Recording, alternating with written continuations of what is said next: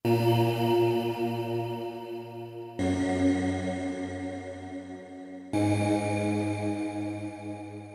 petites histoires pour 50 ans du BO. Épisode 5. L'université n'est pas un grand lycée. Les salariés et ES des universités sont parfois appelés agents. Nelly Carvarek pourrait être appelée agent de liaison. Arrivée à l'UBO en 1990, titulaire d'un BTS, elle a été recrutée comme technicienne au département de chimie. Son intérêt pour la résonance magnétique nucléaire l'a amenée à passer du côté de la recherche. Elle a rapidement participé à faire la liaison entre recherche et formation. Ses postes d'assistante ingénieur puis d'ingénieur d'études lui ont fait faire d'incessantes liaisons entre disciplines et entre l'université et des services, des équipements, des collectivités territoriales. Elle défend l'idée que c'est la connaissance de la diversité des métiers exercés dans l'université qui permet de comprendre que l'université n'est pas un grand lycée, mais un établissement indispensable au développement de la région.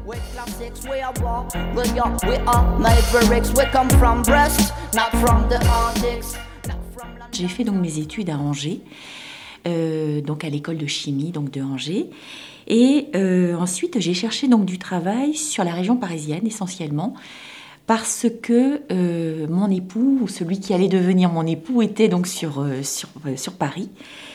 Et donc, de ce fait, j'avais focalisé essentiellement sur Paris. Et à l'époque, parce qu'il faut parler d'époque, eh bien, euh, euh, le journal régional, enfin le journal télévisé donc de France 3, de FR3 à l'époque, débutait par des offres d'emploi. Il y avait une page donc qui était euh, publiée sur donc toute la région avec simplement un numéro de téléphone à contacter qui était la NPE donc euh, de, du secteur. Et ma maman, euh, donc euh, en visite un soir donc chez une de mes grand-mères, découvre qu'il y a besoin donc d'un technicien en laboratoire à l'université de Bretagne occidentale et elle collecte le numéro de téléphone. Elle revient avec ce numéro à la maison, elle me demande donc d'appeler, j'appelle. Et euh, c'est donc une jeune femme que j'ai au, au téléphone et qui me demande mes coordonnées et me demande donc de lui faire parvenir par courrier, parce qu'évidemment il n'y avait pas d'autre moyen, euh, une lettre de motivation, un CV, et elle me demande mon nom, qui à l'époque est donc mon nom de jeune fille, et elle me, je lui dis que je suis mademoiselle Flatresse. Et là j'ai un temps blanc parce qu'elle me demande, euh, pardon et donc je euh, redis mon nom et elle me dit oh, écoutez, c'est mon nom de famille. Donc il y a une histoire qui se crée d'une manière assez étrange à ce niveau-là. Et donc voilà, la conversation s'arrête. J'ai ensuite, donc je diffuse mes documents et j'ai ensuite un entretien qui a lieu ici donc à l'UFR Sciences avec Monsieur Pétillon, donc qui était euh, directeur du département de chimie et que, qui me reçoit et euh, donc dans son bureau, nous, j'apprends lors de cet entretien que nous sommes 13 à avoir été auditionnés. Je suis la dernière. Et curieusement, euh, donc l'entretien se passe très bien. Et curieusement, en fin d'entretien, il me demande si je peux préciser euh, mon adresse donc d'habitation, parce qu'il me dit je vois que vous habitez Douarnenez, mais où? À Douarnenez alors je suis un peu surprise donc de la question. Et donc il, réoriente la question en me disant, je voudrais que vous me disiez si c'est Douarnenez même ou Tréboul. Parce qu'il y a donc deux grands secteurs. Pour les douarnenistes, ça, parlera aux douarnenistes, bien évidemment.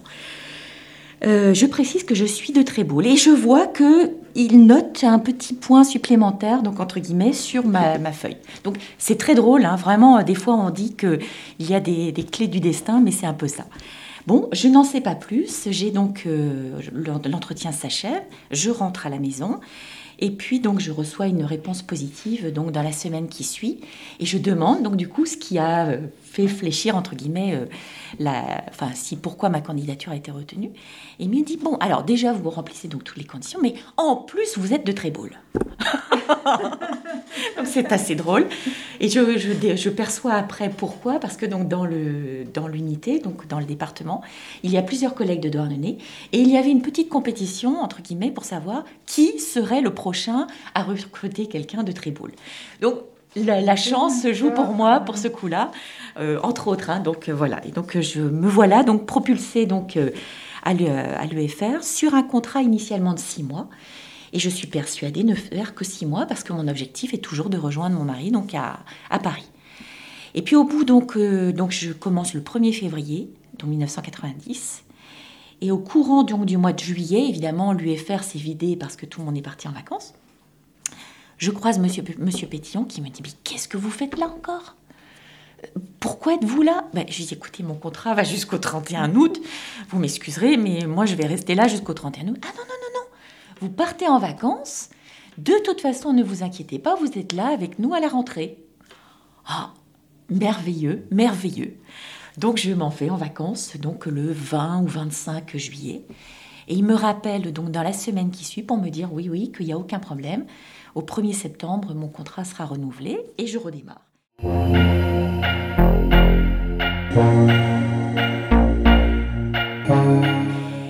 À mesure, en fait, donc je passe un concours, enfin bref, voilà, là il y a plusieurs choses. Et au moment où, donc, pour rejoindre donc sur l'article donc du Toibo, euh, ce qui se passe, c'est que Monsieur Pichon, qui est euh, donc euh, à la tête de ce service à l'époque, eh bien, sollicite le département de chimie pour trouver quelqu'un pour l'aider. Ce que moi je ne sais pas à cette époque-là, c'est qu'il a déjà sollicité tous les personnels techniques du département et que je suis la dernière recrue, donc il me sollicite en tout dernier. Et moi, cette technique-là, euh, pendant mon cursus à Angers, j'avais un enseignant qui nous avait beaucoup parlé de RMN, qui nous avait donc expliqué que c'était ah, une technique. il faut expliquer. Alors, RMN, pardon, donc résonance magnétique nucléaire. Euh, alors, pour faire simple, en fait, c'est une technique qui joue sur les propriétés physiques des noyaux. Les noyaux, les, tous les noyaux contenus donc dans une molécule, que ce soit le carbone, l'oxygène, l'azote, euh, euh, voilà, et, le proton, enfin l'hydrogène, ils ont tous en fait donc une capacité à s'orienter dans un champ magnétique et qui, en s'orientant dans un champ magnétique, permet ensuite de découvrir leur environnement électronique et donc de reconstruire une molécule quand on en a besoin, ou du moins de vérifier que c'est la bonne molécule que l'on cherche. Alors donc euh, cette, euh, cette discipline euh, m'avait été enseignée donc par un enseignant donc de chimie organique à Angers, passionné par cette technique, et j'avais beaucoup accroché. Et lorsque ça m'a été présenté au département, je me suis dit, bah, après tout, pourquoi pas, c'est une occasion. Donc j'ai commencé par un carton donc dans le, départ, enfin le, service commun. À l'époque, c'était service commun de RMN et de RPE. RPE, on, on réexpliquera si besoin. Euh, j'ai commencé par un quart-temps, qui l'année d'après est devenu un mi-temps, qui l'année d'après est devenu un trois quarts temps, jusqu'à ce que les collègues donc du département de chimie interviennent auprès de Monsieur Pichon en disant bon, écoute, euh, c'est bien sympathique, mais euh, Nelly, elle est principalement chez toi. À un moment, il va falloir demander un poste. Donc Roger s'est retrouvé un petit peu bloqué à, se dire, bah oui, après tout, j'utilise, entre guillemets, un, personnel donc, du département et non pas un personnel qui m'est dédié. Donc il a postulé, il a fait une demande ce temps aussi est révolu où on pouvait faire des demandes donc au, ministère et, attendre un avis favorable ou pas. Il n'y avait pas du tout d'autonomie d'université, c'était vraiment le ministère qui décidait l'ouverture des postes. Et il y a eu donc une ouverture donc sur un concours euh, d'assistant ingénieur qui a été euh, proposé sur l'année donc 1995 justement, enfin 94-95. À l'époque, mon mari était toujours sur Paris. Et euh, cette année-là, en fait, donc l'ouverture de poste devait avoir lieu au courant de l'année de 95. Et Roger m'a donc dit, mais écoute, pourquoi tu ne vas pas au concours cette année, déjà pour te faire la main, pour voir un peu comment ça se passe. On verra pour l'année prochaine. Bon, donc je suis partie sur Paris. Il y avait 12 postes à l'époque, donc la panacée. Hein. Et euh, comment dire, donc euh, je postule, j'arrive au concours, les épreuves écrites se passent plutôt bien, et j'arrive donc euh, aux épreuves donc de et d'entretien et de TP, enfin c'était dans l'autre sens d'ailleurs, TP d'abord et entretien ensuite. Et donc Roger, à l'époque que je contacte pour lui dire bah, que ça s'est plutôt bien passé, il me fait non mais ça va pas, mais je t'ai dit juste d'aller voir, je t'ai pas dit de réussir, je t'ai dit d'aller voir. bon. Et en l'occurrence, j'arrive donc dans les toutes premières donc, du concours.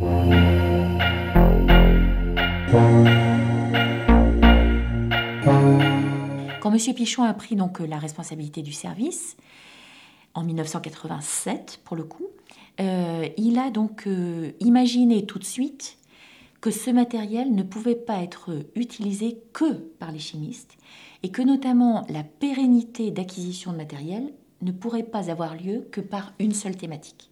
Donc il fallait absolument ouvrir d'une manière générale pour aller chercher euh, d'autres disciplines, d'autres thématiques et finalement aussi permettre donc à diversifier le matériel.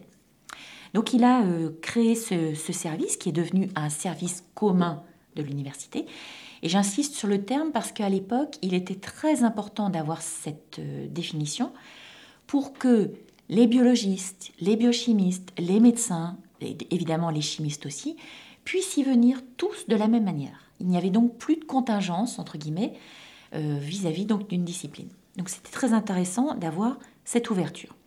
Ça nous a également permis d'acquérir du matériel de par le fait qu'on pouvait s'adosser justement ou s'appuyer sur différentes problématiques, thématiques, domaines de recherche pour, euh, euh, j'allais dire, spécialiser donc des machines, faire en sorte d'obtenir donc ce que l'on appelle des sondes euh, et donc du matériel de plus en plus puissant.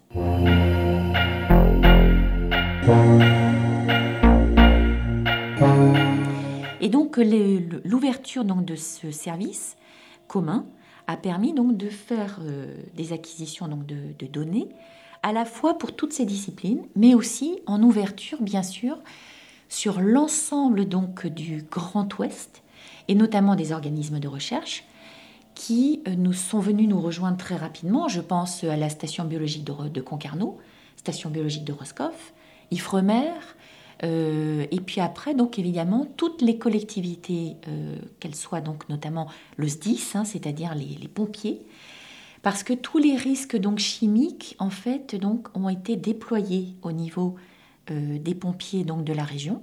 L'antenne d'ailleurs donc de Brest était très importante.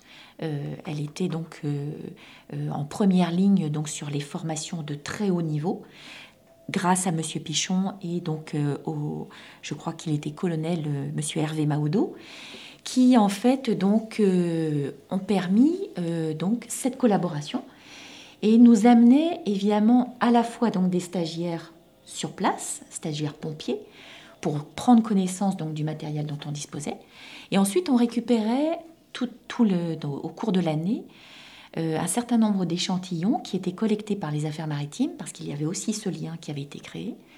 Euh, je pense au CEDRE également, qui était donc partie prenante avec nous.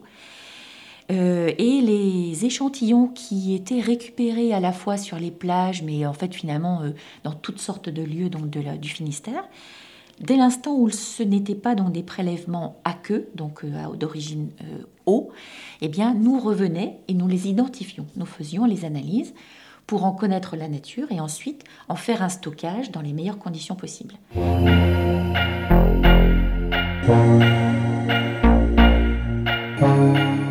C'est-à-dire que pour moi, l'IRM, j'ai toujours dit ça d'ailleurs, l'IRM, c'est la petite sœur de l'ARMN. Parce que l'ARMN, si vous voulez, ce que vous faites, si on parle donc d'un point de vue scientifique, l'ARMN, c'est donc de l'édition de spectres. Quand l'IRM, c'est de l'édition d'images. Mais chaque pixel, vous pourriez en sortir un spectre. Autrement dit, chaque point donc de votre image correspond à un spectre. Et lorsque vous êtes donc dans un aimant d'IRM, vous êtes vraiment l'échantillon que moi je mettais donc dans un aimant de RMN. C'est-à-dire qu'on a une application d'un champ magnétique. Lorsque l'on y est, on entend également ce que l'on appelle les pulses, donc c'est-à-dire le, le, principe donc de, d'un changement d'orientation donc des, d'axes donc de, de, nos noyaux, c'est exactement ça. On entend ces c'est exactement ça, c'est les pulses. Et c'est vraiment une acquisition de RMN.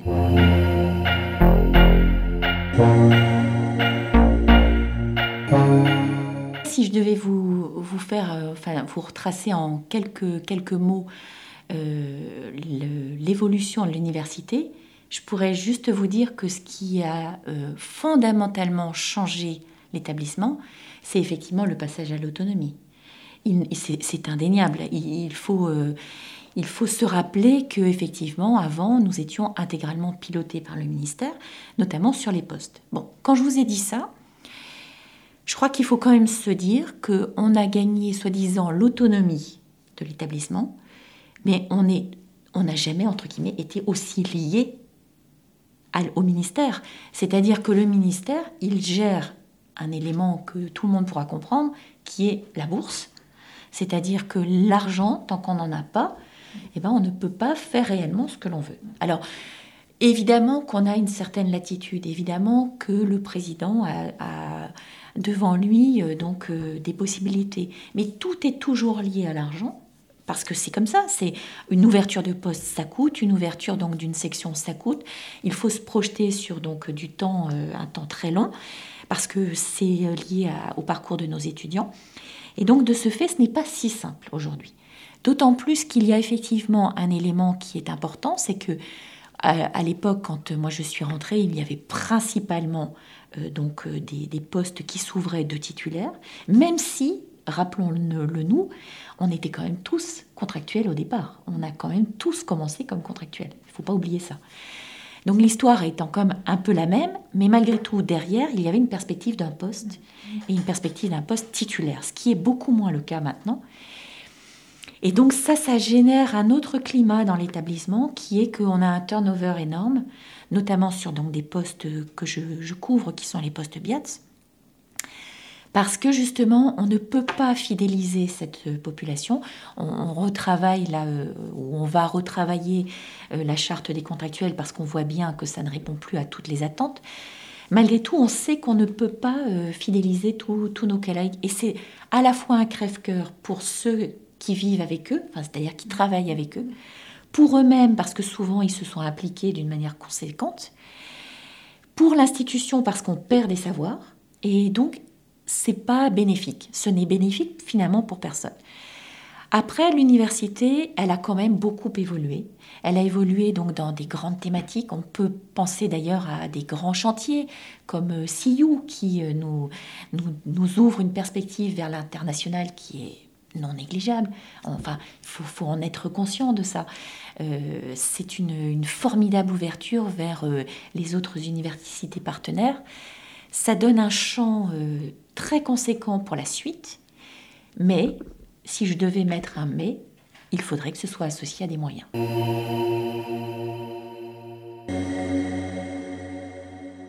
Dans le prochain épisode, l'université pour se former tout au long de la vie.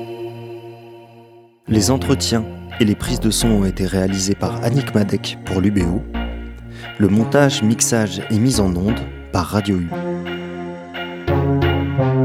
Wicked, wicked, wicked, wicked, wicked, wicked, wicked, wicked, wicked, wicked, wicked, wicked, wicked, wicked, wicked.